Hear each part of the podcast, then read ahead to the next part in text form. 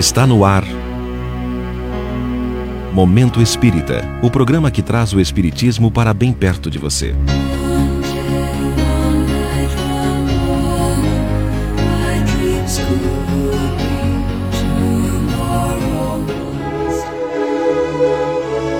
Qual o tamanho do nosso sonho?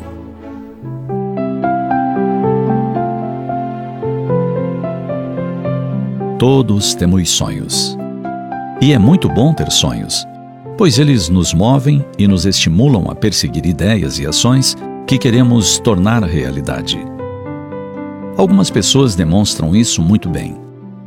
Um exemplo é a nutricionista Thelma Toledo, cidadã alagoana. No início de sua carreira, realizando uma pesquisa, buscando entender os efeitos que os alimentos acarretam no organismo humano, ela frequentava a casa de famílias em vulnerabilidade social, colhendo dados.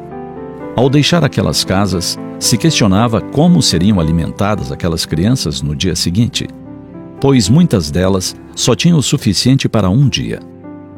Por isso, decidiu iniciar um projeto de combate à desnutrição não fazia sentido para ela, como nutricionista, ver tantas crianças sem os nutrientes necessários para seu desenvolvimento físico. Inicialmente, foi providenciando alimento para as famílias com maior carência nutricional.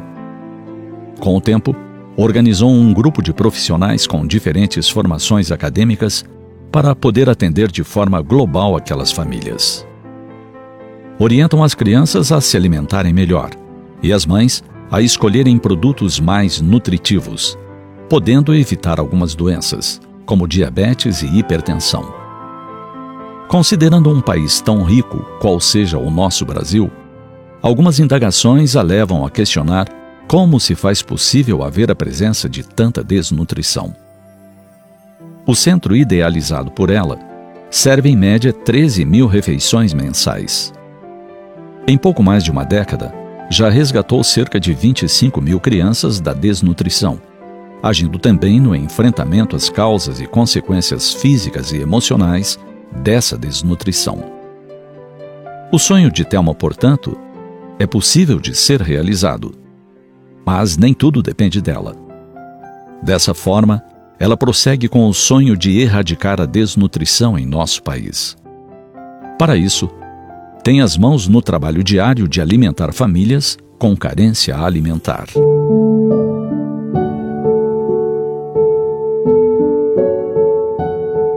É de nos perguntarmos o que temos feito para concretizar nosso sonho.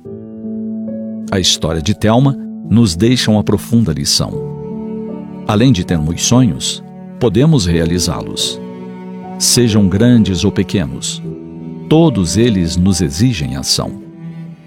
Assim, podemos sonhar com um mundo melhor, sem desnutrição, sem crianças esquálidas, rogando com os olhos algo que possam matar a fome. Fundamental, no entanto, é agirmos para a construção desse mundo.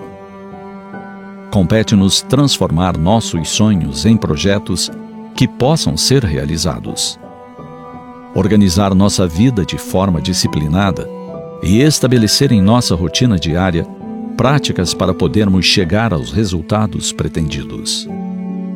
Podemos transformar sonhos individuais em sonhos coletivos, associando-nos a outros idealistas e empreendedores do bem. Somos uma única humanidade. E é com a colaboração de cada um que poderemos transformar o mundo em um lugar melhor para vivermos mais felizes. A hora de realizarmos nossos sonhos é agora. O amanhã poderá eventualmente não mais nos encontrar por aqui.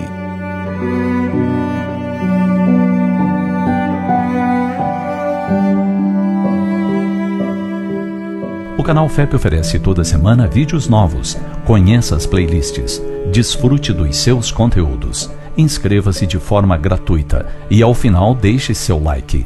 youtube.com/canalfep.